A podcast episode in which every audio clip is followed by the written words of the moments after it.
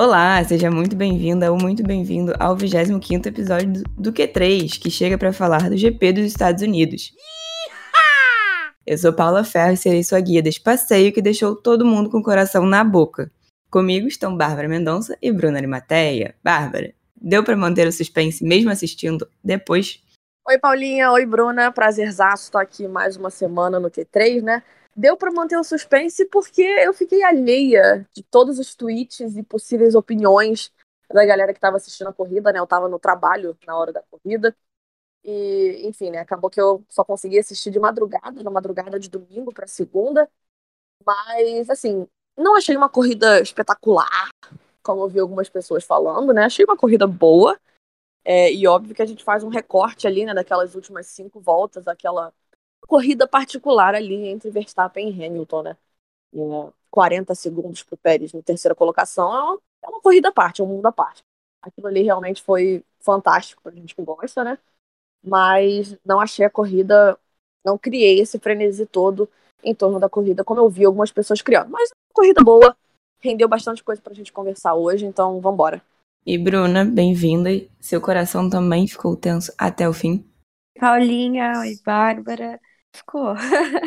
como, como Bárbara já falou aí, nesse né, finalzinho de corrida, a gente vendo que a Mercedes estava ali numa estratégia, no mínimo, diferente, e aí o Hamilton para, depois ele volta a oito segundos, né, mais ou menos, e aí a gente fica assim, meu Deus, será que vai, será que vai? Ele vai tirando, ele vai tirando, ele vai tirando, ele vai tirando, e aí tem volta que ele faz dois segundos mais rápidos que o Verstappen. Eu fico assim.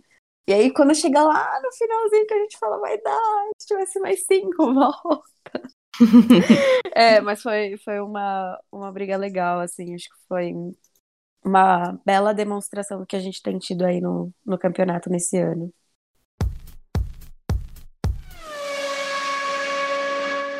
Como de costume, vamos repassar o top 10 final. Em Austin, tivemos mais uma vitória de Max Verstappen, a oitava dele na temporada e a décima oitava da carreira. Lewis Hamilton ficou com a segunda posição e Sérgio Pérez fechou o pódio. Em seguida, vieram Charles Leclerc, sempre grudadinho no seu P4, Daniel Ricciardo, Valtteri Bottas, Carlos Sainz, Lando Norris, Yuki Tsunoda e Sebastian Vettel. O resultado deixou Verstappen com 12 pontos de vantagem sobre Hamilton na briga pelo campeonato. Mas, como a gente sabe, ainda tem muita água para rolar nessas cinco corridas que faltam até o vencedor ser definido. Meninas, a história dessa corrida começa no treino livre 2, quando Verstappen e Hamilton se engalfinharam de graça num lance totalmente irrelevante. A gente vai deixar esse lance lá no Q3Pod, no Twitter, para quem não viu. Mas isso para mim já mostra que nenhum dos dois vai largar o osso até o fim. Depois, mesmo sem tanta confiança no motor, Hamilton conseguiu travar uma bela batalha pela pole, que no final acabou ficando com Verstappen. Na largada, ele foi até o limite espremendo Hamilton, mas acaba levando a pior. Provavelmente muita gente, assim como eu, estava com medo dessa largada e acreditava que os dois sairiam numa batida logo na curva 1. Vocês também ficaram com esse receio e como vocês leem essa situação toda? Eu acho que até o final da curva, a gente ainda estava achando que alguma coisa ia acontecer, porque quando eles largam, e não é nem que o Verstappen larga mal, é, ou o Hamilton larga muito, excelentemente bem, é, mas quando eles se encontram e o Verstappen joga ele, o, o Hamilton assim, para lá da linha da, do box, assim, né, da entrada, da entrada não, do, da saída ali do pit lane, e aí você fica, não, não vai dar na curva. E aí a curva, o Hamilton faz o contrário, assim.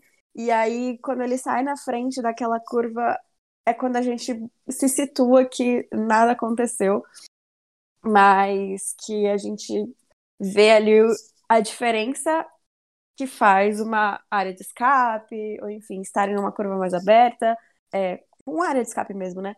Porque eles tinham tudo para para se encontrar ali, né? Eu acho.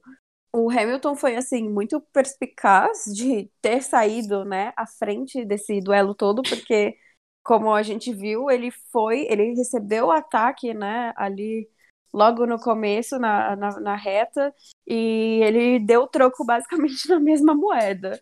E até comentei no Twitter que para mim aquilo ali foi tipo talento versus talento. O que o Verstappen fez e depois o Hamilton para fazer quase a mesma coisa e ainda sair na frente assim. Eu acho que eu, eu era uma dessas pessoas que estavam com receio de acontecer alguma coisa. Eu, eu tava esperando, assim, né? Eu já fiquei, sabe quando você assiste, você fica assim, meio com o olhinho fechado, assim, esperando alguma coisa acontecer. Tava com medo.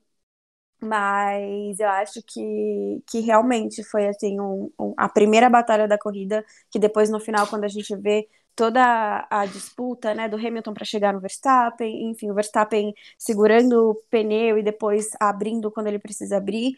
É, eu acho que essa, esse primeiro momento da corrida já resume muito bem o que a gente tem visto. E, enfim, foi uma, uma manobra assim muito significativa das duas partes, eu acho.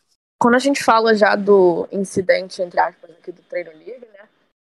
Que a, a reação do Verstappen, que é bem ríspida, né? Só mostra, só comprova o quanto a animosidade entre os dois subiu, né? E vai ser isso até o final da temporada, né? A gente tem aí cinco corridas para o fim.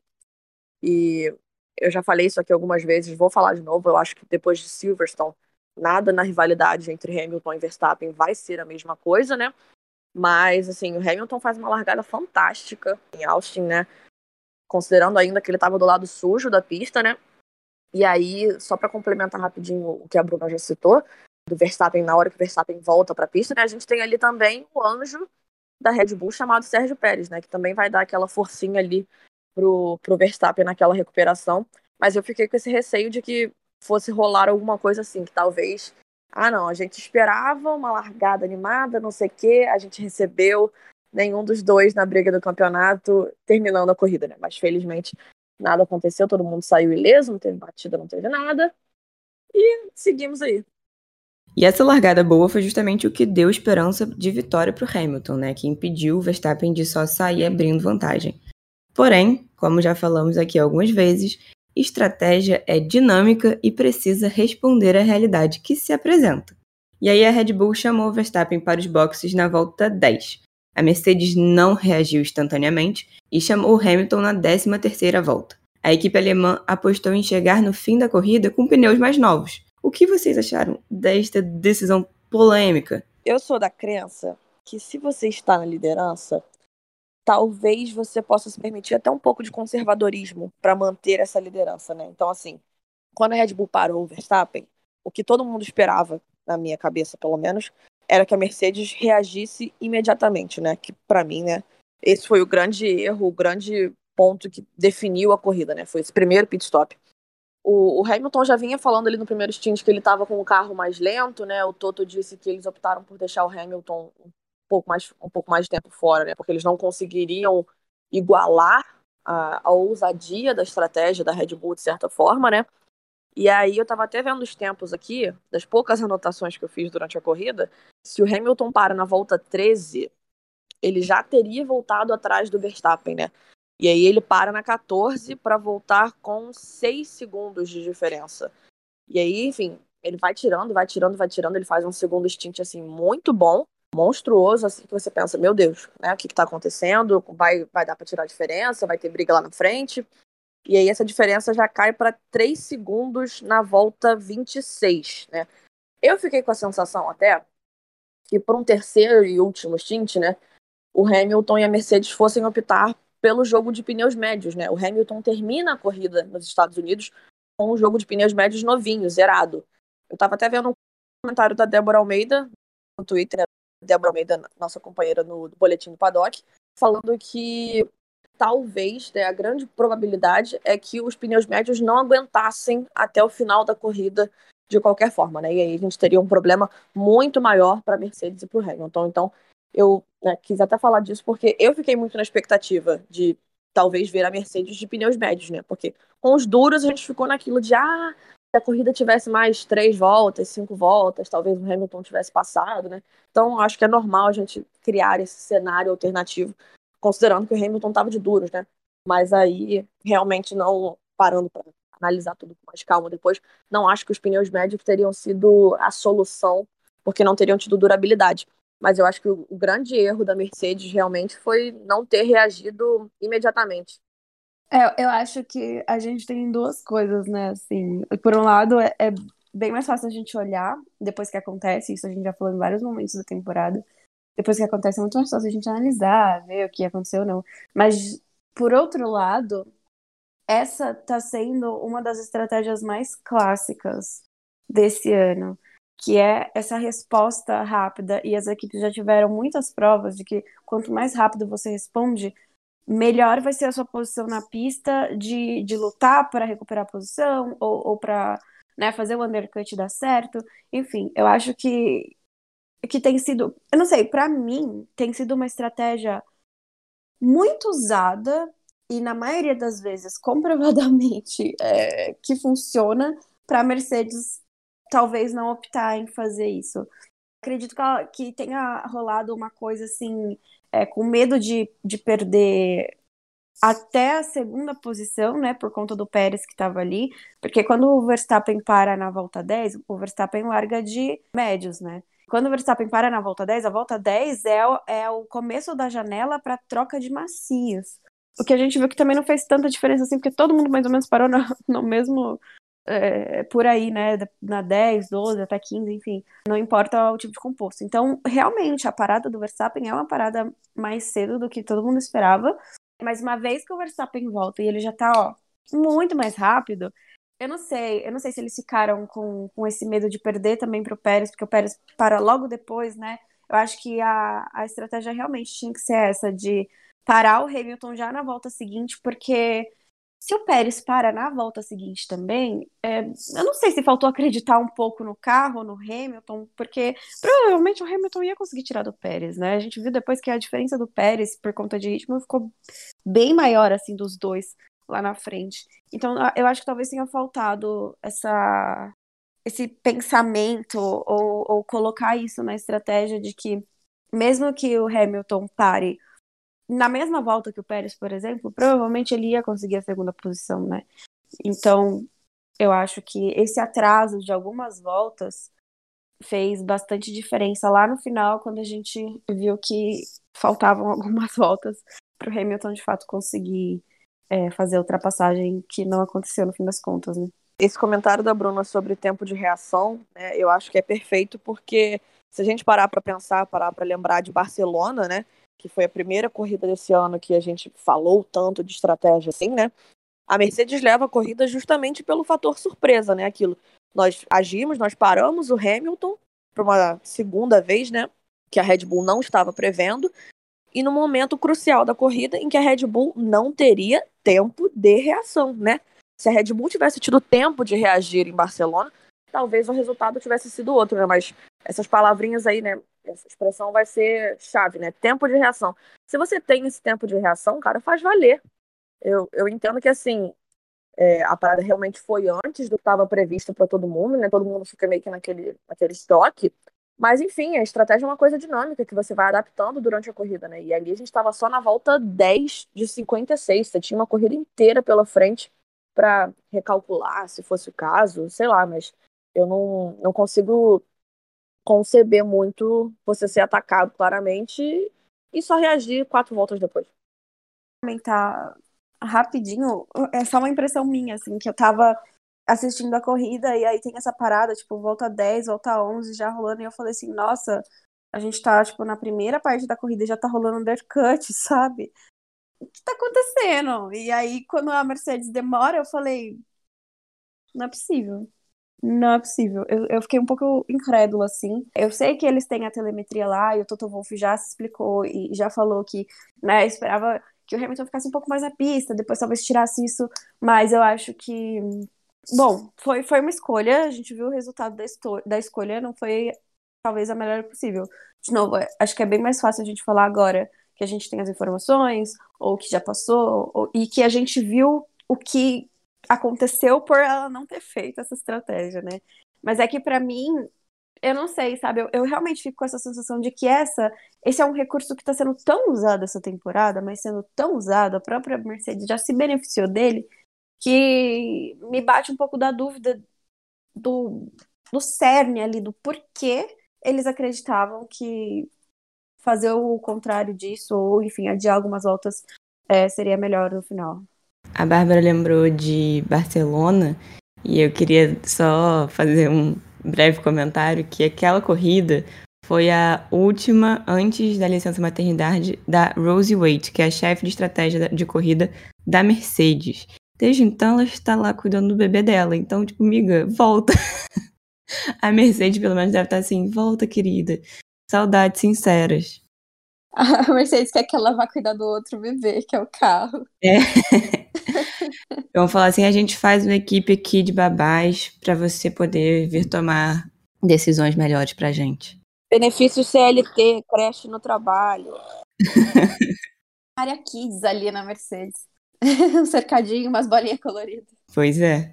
Mas seguindo, eu achei a corrida, como a Bárbara já pincelou lá no início, bem simbólica no quesito segundo piloto, porque o Pérez, mesmo com problemas no sistema de datação, que ele ficou aí sem conseguir beber água, ficou bem exausto, mas mesmo assim se manteve colado na dupla logo na largada e foi assim, provavelmente muito importante para garantir que o Verstappen não tivesse um prejuízo maior na primeira volta. Já o Bottas, que teve punição de cinco posições no grid por causa de troca de parte do motor, não conseguiu oferecer muita ajuda para o Hamilton, que, que vocês tiraram dessa dinâmica? Assim, a gente já esperava, de certa forma, um, domínio da Red Bull nos Estados Unidos, né? Dominaram dois dos três treinos livres, enfim. Mas falando especificamente dos segundos pilotos, né? Eu queria muito destacar essa corrida do Pérez, né? Porque eu não sei como o Pérez terminou a corrida, né? A gente já tinha falado aqui das condições climáticas da pista em Austin, né? Todo mundo falando muito de falando do calor, né?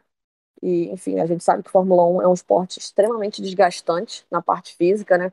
Eu lembro sempre de uma entrevista do Hamilton para o David Letterman, tá até disponível na Netflix, em que o Hamilton fala que ele perde coisa de 5 quilos por corrida, tamanho esforço físico, né? Então, assim, às vezes, essa para esquecer o impacto físico, né, da Fórmula 1 nos pilotos, tem ali força da gravidade e tudo. Então, o fato de o Pérez ter terminado essa corrida sem recurso de hidratação é muito impressionante para mim mesmo, né? Pode até garantir ali um bônus de Natal para o preparador físico dele, porque, enfim, tá, tá de parabéns, né?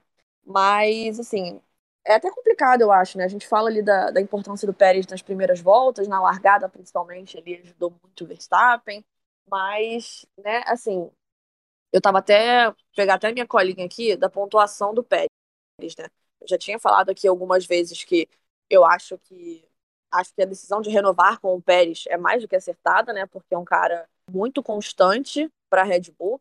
Ele tem até aqui, depois de somar 36 pontos em oito corridas, Pérez conquistou 30 nas últimas duas, né? Então, se a gente está falando de um jogo aí de Mundial de Construtores, eu acho que o Pérez é um baita jogador de equipe, assim.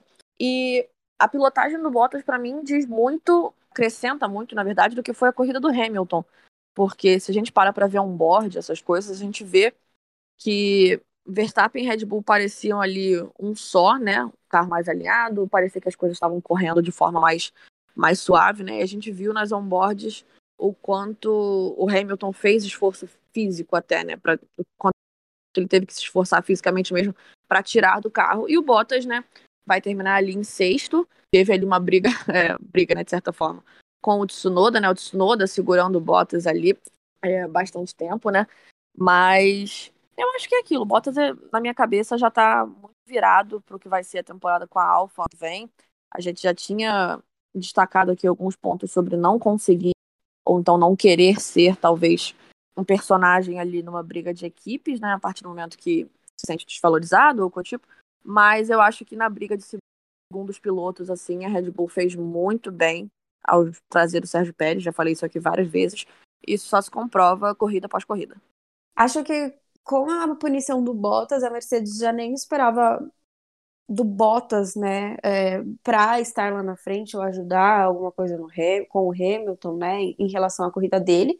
Acho que o, o que viesse, assim, do Bottas de ponto era, era lucro, porque eles ainda estão se mantendo na frente no Mundial de Construtores, né? A gente tem essa alternância aí no, no Mundial de Pilotos, é a Red Bull com Verstappen, e no Mundial de Construtores é a Mercedes e o Bottas está pelo menos ainda ajudando a somar pontos para manter essa diferença entre Mercedes e Red Bull aí na casa dos 30 e poucos pontos, com a Mercedes liderando esse Mundial de Construtores, né?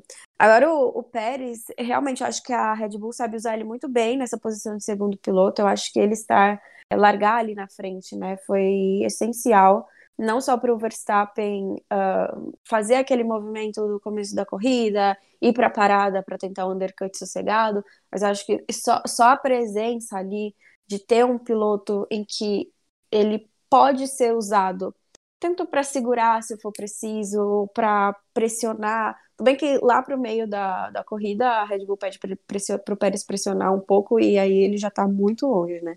Então acho que a, a, maior colaboração dele ali foi naquele começo de corrida mesmo. Mas eu acho que só de você ter um piloto que vai dar essa segurança para o Verstappen fazer essa parada tão cedo, por exemplo, né? Já ajuda muito, porque você tem opções ali com esse segundo piloto de ou assim, vamos falar a verdade, com o Pérez ali na frente, a Red Bull tem para o Verstappen duas possíveis posições, né? Ou a posição do Verstappen, ou a posição do Pérez, porque se o Pérez estiver na frente, eles vão trocar com o Verstappen, né? Então eu acho que essa, esse é o ponto, assim, é uma segurança. E claro, o Pérez fazendo bem esse trabalho, conseguindo ficar perto, ajuda, principalmente porque a Mercedes, a Mercedes estava acostumada a justamente trabalhar nesse sistema que a Red Bull está trabalhando esse ano, e a, a, hoje a gente vê que não tem ninguém ali pelo menos nas últimas corridas foi assim, né? E a gente viu isso no Texas também. Então, eu acredito que o Pérez tem feito sim o trabalho dele e ele tem uh, realmente tido um, bom desempenho, né? Dentro do que, do que ele corre, assim, dentro do que é a personalidade dele na pista. Acho que lá, depois, no meio da corrida, quando ele fica muito distante, fica uma coisa assim poxa, poderia estar um pouco mais perto, né? Mas eu acho que a Red Bull também pode entender um pouco como, vai, filho, você já fez o seu trabalho ali no começo, o Verstappen tá na frente, segue sua corrida aí, não vou nem falar muita coisa, e enfim, ainda conseguiu um pódio, né? Então, eu acho que essa é uma dinâmica que tá funcionando muito bem na, na Red Bull nessa temporada. E o forte do Pérez é que ele agora, já nessa segunda metade do campeonato, ele tem estado onde ele precisa estar ele não vai além, tipo, ele nunca vai ser o cara brilhante que aí vai desbancar o Verstappen nem nada disso, mas ele tá onde ele precisa estar, ele tá ali no terceiro lugar. Eu acho até que ele tirou um pouco o pé na última volta rápida do Q3 para né, garantir que não passaria o Verstappen. Mas na corrida, assim como ele teve na Turquia, ele tá bem posicionado e ele vai brigar por onde ele precisa brigar. Sabe, hoje ele não precisava estar colado, lógico, teve o problema que também impossibilitaria ele diminuir a distância para o Hamilton, mas ele realmente, depois que ele se acertou com o carro da Red Bull, ele parece só estar sempre bem posicionado e sempre ajudando a estratégia da Red Bull da maneira assim mais possível, né? Não, óbvio, não sempre é melhor, mas sempre o que dá para ele fazer. Não, e outra coisa, o terceiro lugar no Mundial de Pilotos não tá totalmente perdido, né? O Bottas, tudo bem, tá 35 pontos na frente do Pérez, mas se a gente considerar, se o Pérez manter esse desempenho que ele tá tendo e o Bottas também acabar tendo essa queda de rendimento maior do que a gente tinha visto, 35 pontos talvez seja uma coisa que ele consiga tirar. E acho que para o Pérez ter esse terceiro lugar no campeonato é uma coisa não, não só importante para a Red Bull, mas é importante para ele enquanto um piloto que foi contratado esse ano por uma equipe, enfim, por uma equipe que tem hoje o melhor carro do grid, né? Então, assim, a gente ficava muito naquela coisa de ah, o Pérez não tá fazendo o que ele devia fazer, ele devia ter ido muito melhor, tipo, ele não tá ocupando o lugar que ele deveria ocupar enquanto piloto de uma Red Bull, mas eu acho que ele tá relativamente perto de, de realmente, sabe, ter esse, esse, esse, subir mais esse degrau, né? Porque aí Sérgio Pérez em terceiro lugar no campeonato, pô, ele tá exatamente onde ele deveria estar. O que mais a gente vai falar de Sérgio Pérez, né? Eu acho que isso é importante também. Então, fechando esse topinho da tabela, a gente sai de Austin com o Verstappen ostentando uma vantagem de 12 pontos. E agora, é pouco? É muito? Vocês se arriscam a fazer alguma previsão para essa reta final? Ninguém quer botar a mão no fogo? Como é que é? Olha, eu não vou cravar título de ninguém aqui, né? Mas assim, 12 pontos de diferença a cinco rodadas do fim, eu acho que é seguro a gente dizer que o Verstappen assume uma posição de favorito pelo título, né? Como isso vai se desenrolar, né? Nas próximas rodadas a gente tem que realmente esperar, né? Mas a gente está saindo dos Estados Unidos para o México, que é uma pista, sei lá, talvez a mais fraca pista para Mercedes no calendário inteiro desse ano. Então, realmente fica aí para a gente ver como vai ser o, o, desenrolar, né? Se o Hamilton vai conseguir encostar, diminuir essa diferença para o Verstappen em algum momento, né?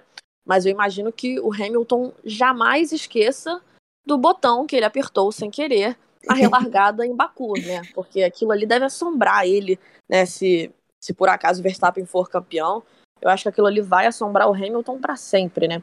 Mas eu acho que 12 pontos a 5 rodadas do fim, eu acho que é seguro, né? Razoável dizer que o Verstappen é favorito. Eu não consigo cravar. Não consigo cravar. Tipo, faltam cinco, faltam cinco etapas, faltam cinco etapas, mas o, o Hamilton já esteve a mais de 12 pontos atrás do Verstappen. E eu acredito que muita coisa pode acontecer. Na, as duas, as próximas, pelo menos, né, as próximas duas corridas, elas são, em teoria, mais favoráveis para a Red Bull, né, tanto o México quanto Interlagos aqui no Brasil, mas eu ainda acredito que possam existir fatores que coloquem o Hamilton na frente de novo, né, principalmente Interlagos, que é um, um GP que é sempre né, zero previsível, chove, e a gente tem várias condições diferentes. É sensacional, sendo extremamente clubista, porque eu amo esse circuito e amo essa prova. Mas eu, eu, realmente acho que não dá para cravar ainda. Eu acho que essa diferença que a gente vê, claro, é muito diferente você ter 12 pontos de diferença uh, na décima etapa você ter 12 pontos de diferença na décima sexta, por exemplo, né? Décima quinta, enfim. Mas eu acho que ainda dá para virar, ainda dá para se aproximar. A gente tem visto esse gráfico de troca de liderança alternando o tempo inteiro, então eu acho que cinco corridas são corridas o suficiente para fazer muita coisa. Eu acho que se tem dois pilotos que podem tirar muita coisa dessas corridas são Hamilton e Verstappen, e se tem dois pilotos que podem que tem muito a perder nessas cinco corridas são Hamilton e Verstappen. Então eu, eu particularmente não consigo cravar ainda. Eu acho que existe um otimismo ao redor do carro da Red Bull, porque a gente tem visto uma... que a equipe tá realmente bem forte, assim, né? Principalmente a gente olhando os últimos anos. Acho que é um ano bem de destaque, mas eu eu não consigo não colocar Sir Lewis Hamilton fazendo os milagres que ele faz, embora seja um ano em que ele esteja errando mais. Porém, é... acho que os dois ainda têm muito para disputar. Pra mim, o campeonato desse ano mostra que não realmente não dá para cravar nada, que o que a gente já viu de reviravolta e de corrida que parecia ganha e de repente foi tudo por água abaixo, realmente é impressionante. Então, eu também coloco o Verstappen no posto de favorito, não só pela vantagem que ele conseguiu agora, mas também porque o Hamilton e a Mercedes enfrentam problemas com o motor, problemas com fiabilidade e ele já sofreu uma punição de cinco posições por trocar o motor a combustão, mas ele pode trocar de novo. E agora no México, que a Bárbara já falou que não é a pista mais favorável para a equipe. Então, isso pode dificultar muito a vida do Hamilton. Mas a gente sabe que Hamilton é Hamilton e ele tá mordido já tem tempo, então ele não vai desistir dessa briga até que não seja, assim, matematicamente possível ele vencer o campeonato. Então, eu também, lógico, ele nunca é de se descartar, mas eu já vejo o Verstappen como favorito. Mas é isso, é um campeonato tão doido que, sei lá, de repente os dois saem, de repente, sei lá. As outras corridas que a gente viu esse ano nos mostram que não dá para tomar nada como garantido. Sim, eu estou fazendo uma apropriação da expressão em inglês, mas é isso, não dá pra gente tirar nada como certo, porque realmente uma estratégia pode errar, uma, uma porca pode ficar presa na roda, sabe Deus lá o que pode acontecer. Então, tudo, tudo, tudo aberto para este finzinho de temporada. E assim, é, só para completar, eu sei que é pouquinho, mas a gente tem uma sprint racing ainda, né? Então. Bem lembrado por mais que sejam pouquinhos pontos, todo ponto agora importa. E isso também pode fazer diferença, né? Toda voltinha é mais rápida. So box, box, box, box. O GP dos Estados Unidos também nos ofereceu cenas importantes no quesito briga pelo terceiro lugar de construtores. Vimos disputas entre Sainz e as McLaren na largada e depois até contato entre ele e Ricardo mais para frente. Lando, que vinha bem na primeira metade do campeonato, desde a volta das férias, deu uma sumida, né, com exceção de Sochi, obviamente, mas também Austin não ofereceu muito. Como vocês avaliam essa briga e quem vocês acham que promete mais para essa reta final?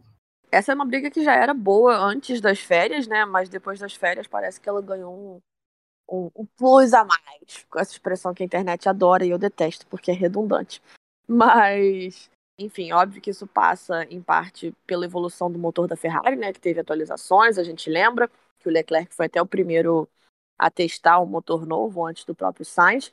Mas uma coisa que eu queria destacar até, né? A gente tem aí uma briga mais competitiva até pelo lado da própria Ferrari, mas do lado da McLaren, né, que é um fator que eu acredito eu que contribui muito para como essa briga está hoje, né, é o Ricardo, né? A Paulinha mesmo já tinha citado como o Lando, não vou dizer que não voltou, né, mas voltou para a segunda metade da temporada com muito menos protagonismo, né?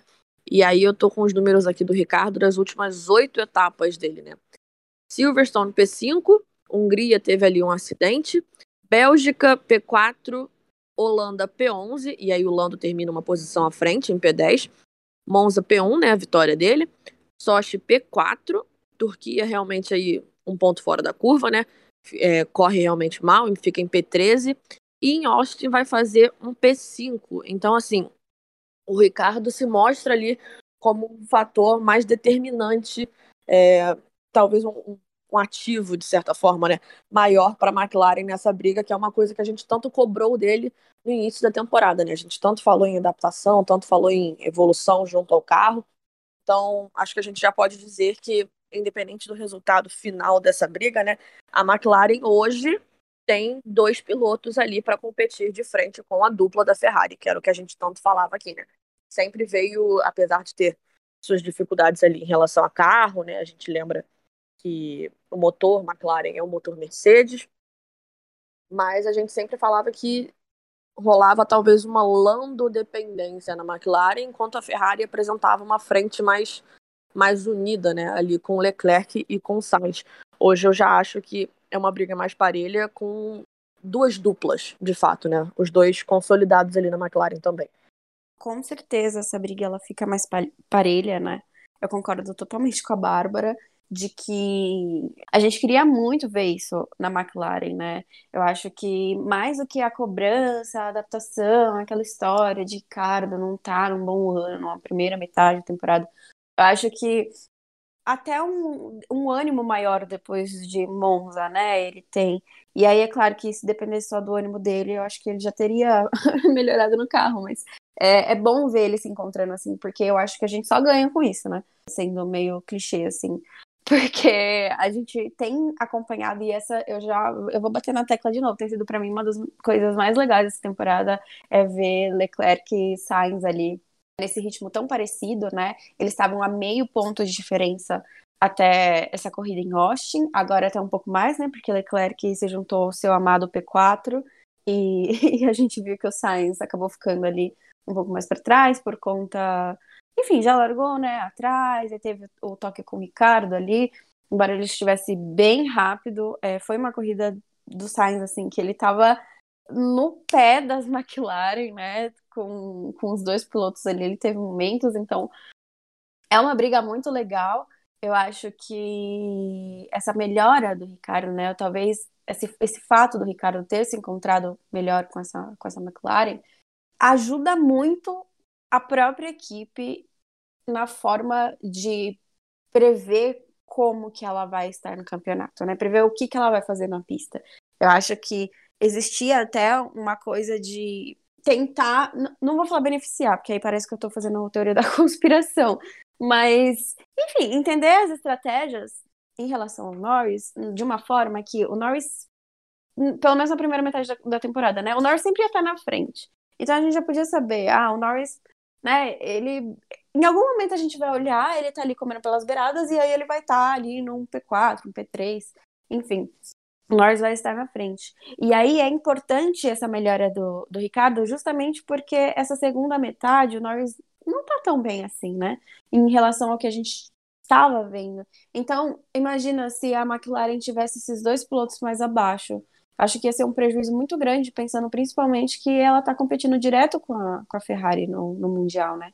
Então, eu acho que é, de uma forma, não vou falar compensatória, mas é muito bom Ricardo ter tido essa melhora de, de, desempenho, de performance, também, não só por ele, eu acho que é ótimo por ele, por conseguir mais resultados e por finalmente a gente ver o Ricardo que a gente conhece e que sabe guiar na pista, mas também é, é pelo total da equipe, né? De você tem uma caída com nós, ok, mas você ainda tem um piloto em condições de brigar por esse, por esse terceiro lugar, que é uma coisa que sempre teve na Ferrari, né? É, para falar um pouquinho de Sainz, eu achei a corrida dele muito boa. Eu, eu gosto muito de ver o Sainz na, na, na Ferrari, porque por mais que o Leclerc tenha ficado P4, e eu obviamente reconheço todo o talento do Leclerc e o que ele faz com esse carro, às vezes eu tenho a impressão de que o Sainz tem um entendimento melhor com o carro dele do que o Leclerc, assim, de saber aonde ele pode levar o carro, como ele pode ultrapassar, como ele vai gerenciar as coisas. Então, eu fico muito feliz de ver que parece que o Sainz realmente tem esse entendimento muito forte do carro da Ferrari, mesmo com as atualizações, mesmo quando muda alguma coisa, e tem sido uma temporada em que ele tá realmente surpreendendo. Eu acho que talvez ele tenha ficado um pouco apagado, ou talvez muitas pessoas tivessem, enfim, não entendendo, ou, ou ainda tendo dúvidas de por que Sainz estava na Ferrari, né? Mas eu acho que ele é uma peça, assim, fundamental nessa disputa entre McLaren e Ferrari. É um ponto extremamente positivo para a Ferrari, e é um ponto que, como a McLaren viu nesse final de semana bem de perto, não dá para desconsiderar em, em, disputa na pista. Então, eu acho que essas duas equipes, assim, estão num momento de pilotos muito fortes para competir mesmo.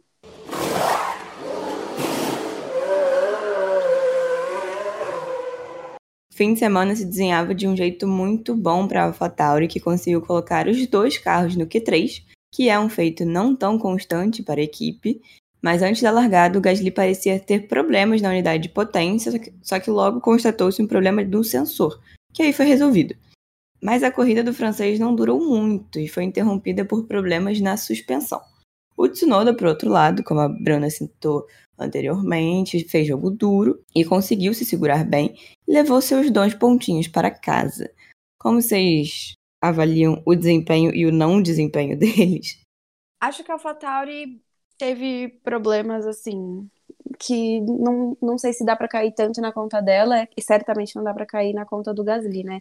Que foi esse problema de suspensão, a gente já ali antes da largada já fica meio na apreensão, porque surge aí é, é isso que o, o Gasly estava com problema na unidade de potência, mas aí depois, né, foi resolvido e aí durante a corrida a gente vê que tem alguma coisa acontecendo, né? Ele, ele cai duas posições na hora da largada, vai para décimo. Ele largou em oitavo, né, por conta da punição do Bottas.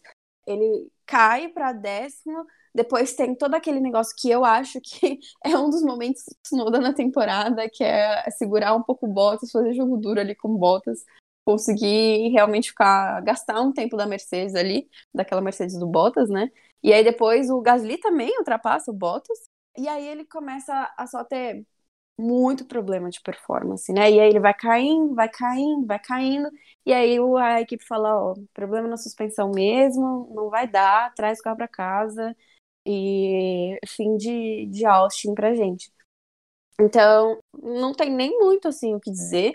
Eu acho que é muito bom se a gente for falar de final de semana a AlphaTauri ter colocado os dois carros no, no Q3, né? Eu acho que é mais assim, melhor ainda pela posição do Tsunoda, porque o Gasly já conseguiu posições bem melhores. Então, eu acho que num todo, a, a AlphaTauri esteve ali no desempenho dela, era, ok, um, um final de semana onde a gente viu uh, um Ricardo mais competitivo, por exemplo, até no, no, no quali, né, não dá para dispensar as Ferraris ali, mas eu acho que não foi nada espetacular pro Gasly, mas também ele não ficou fora do Q3, né, eu acho que foi na média, assim. E aí o Tsunoda ter levado esses dois pontinhos por ter terminado em P9 é bom, acho que mais para ele do que para a equipe, porque né? A equipe sempre depende um pouco mais, espera um pouco mais de resultados do Gasly, né? Na soma de pontos. Mas acho que foi bom para ele, assim, né? É, a gente já tinha visto toda aquela história da renovação, dele ter ficado surpreso, enfim, do Tost ter realmente falado aquela coisa de dar tempo para piloto jovem. E eu acho que, tá, foi um resultado extraordinário de Tsunoda, tipo, ele terminou num P5, que seria uma coisa muito improvável. Não. Mas eu acho que o fato dele estar nos pontos já já diz alguma coisa, sabe? Eu acho que é um pouco do efeito dessa segunda chance, assim, talvez. Então, eu acho que, no geral, a AlphaTauri ficou ali na média. Acho que o Tsunoda ficou, conseguiu um, um resultado um pouquinho melhor individual do que em, falando em equipe, assim. E agora a gente vai para quem estava para o crime, Fernando Alonso. Misericórdia. Fernando Alonso desbaratinado. Mas é porque se se foi médio para a AlphaTauri, na Alpine foi desastre total. Porque Alonso, como eu falei, estava para o crime, protagonizou cenas e rádios controversas em disputas com Raikkonen e Giovinazzi, estava em guerra com a Alfa Romeo. O Ocon teve problemas no início e acabou que a dupla retirou os seus carros da prova e foi embora de mãos vazias. E aí, vocês gostaram do TBT que Fernando Alonso invocou para o Texas? Uma temporada ali que a gente já teve o áudio do, Toto Wolff, né, pro Michael falando, Michael, te mandei um e-mail, né, enfim, a gente teve ali aquela briga de posição, Alonso e Raikkonen, né, inclusive acho que o Alonso, pelo menos com o Raikkonen, reclamou muito sem, sem razão, porque o Raikkonen só vai para fora da pista porque o Alonso realmente não deixa espaço, né, mas aí a gente teve esse rádio maravilhoso da Alpine, né, pode passar outro carro por fora? Não. Ah, mas o Raikkonen pode? Não. Mas ele passou, todo mundo pode, então menos ele, ninguém pode. E ficou nisso, cara. Ai, foi muito maravilhoso. Muito maravilhoso. Um dos pontos altos do fim de semana da Alpine para mim. Sinceramente, eu prefiro. Eu, eu acho que assim, não vou falar que prefiro, mas em 2021, em quase novembro de 2021, eu acho que eu prefiro o Alonso tiozão, sabe? Aquele Alonso que não, não fala muito no rádio, vai ali, pega um P9, entendeu? Eu, eu sou. Tinha Alonso tiozão agora, que chega no grid com o boné pra trás, é... eu acho que também foi um pouco demais a, a, a, o rádio, né? As reclamações que ele fez ali naquele lance com o Kimi, não tem nem o que falar. Então, o, o, fim de semana realmente foi, foi bem desastroso para a Alpine, né? O Ocon ali, uma corrida para se jogar fora, literalmente, porque tava com muito problema, tava muito lento o Alonso também não estava em seu melhor ritmo, até achei engraçado no treino. É, acho que foi no. Não sei se foi no, no, no, terceiro treino livre ou no quali, que eles fizeram a Fórmula 1, né? Fez um gráfico de, de performance mais rápidas. Gráficos que a gente tem que olhar, se a gente for usar ele para analisar alguma coisa, a gente tem que sempre olhar ele em conjunto, né? Porque a FIA às vezes ela solta uns gráficos.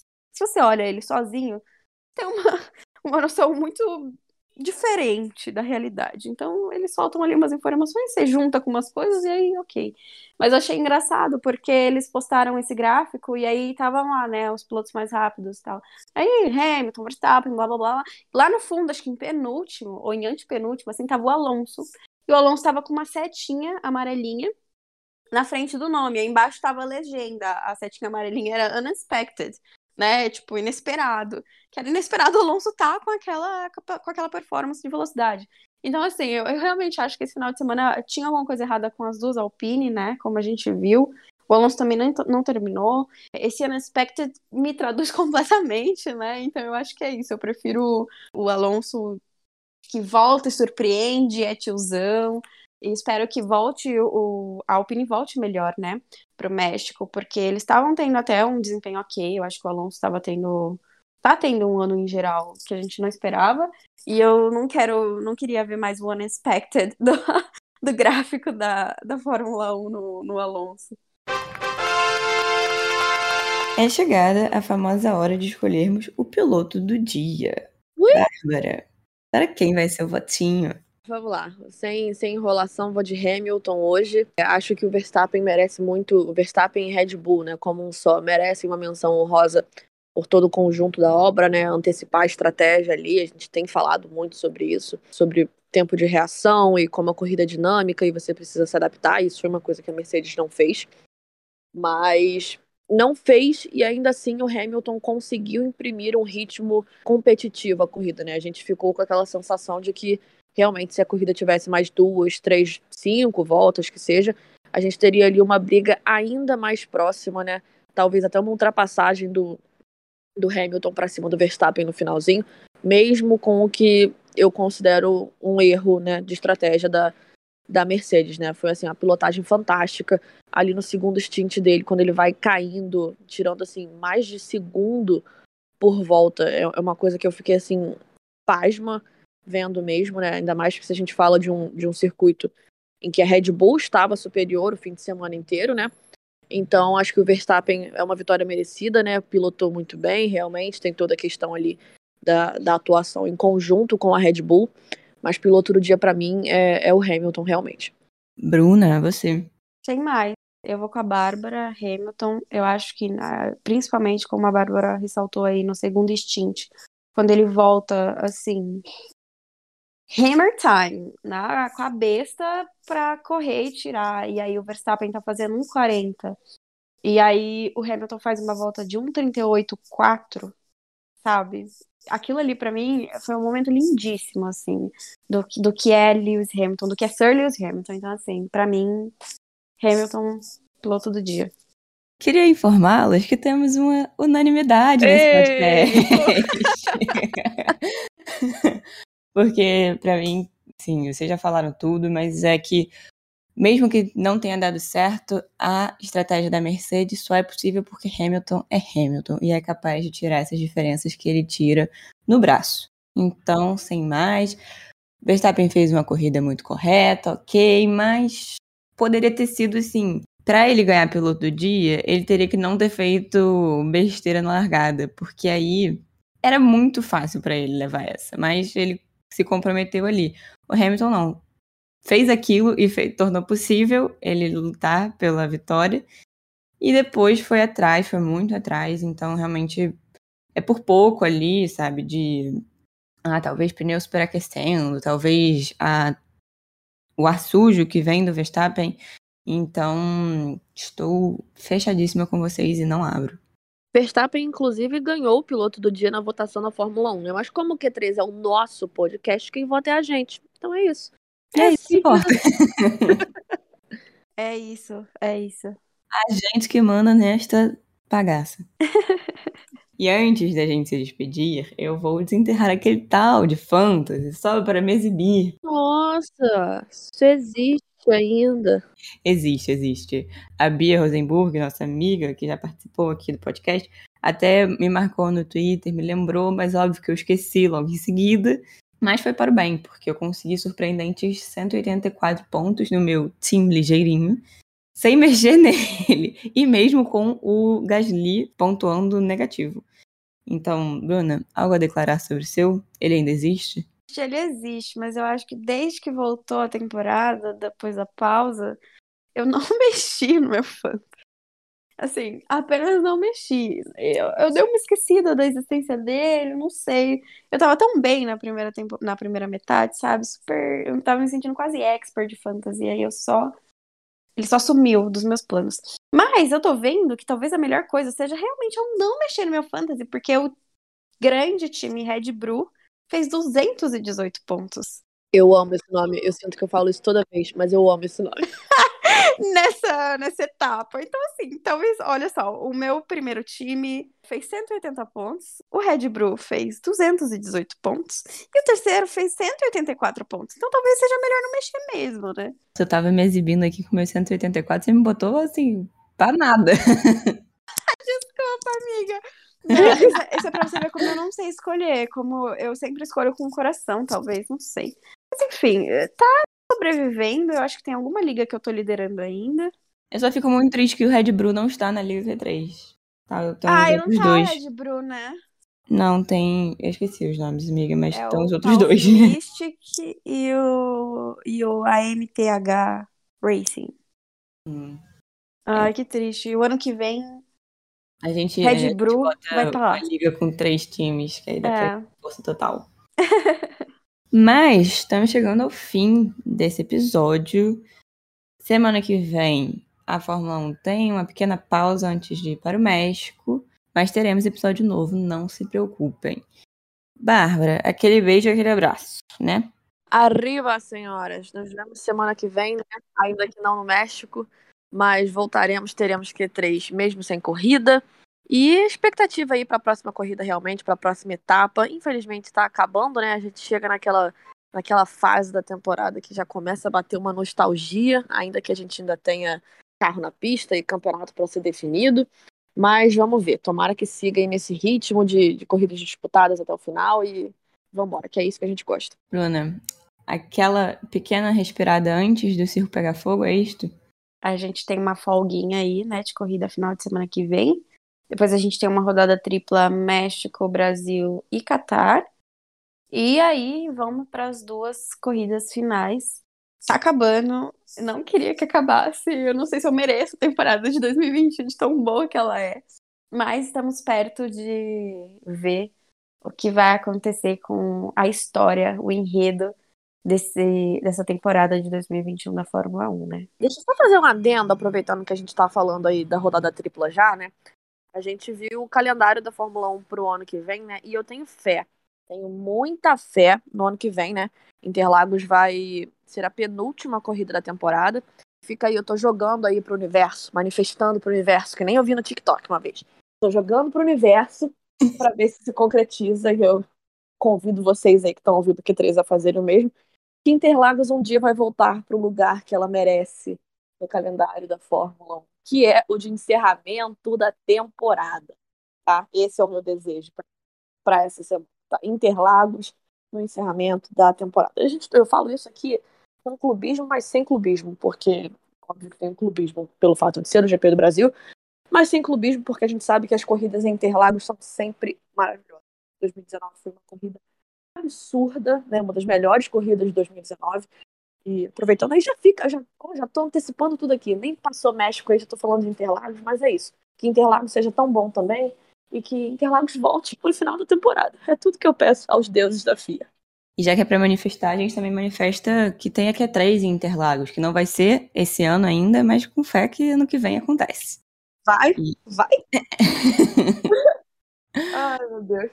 Mas nesse clima otimista, a gente se despede hoje. Muito obrigada pela sua audiência. Você nos encontra no arroba Q3pod lá no Twitter. Como eu falei lá no início, a gente vai deixar o vídeo do encontro entre Hamilton e Verstappen no treino livre para vocês verem quem perdeu. Um beijo, um abraço e até a próxima!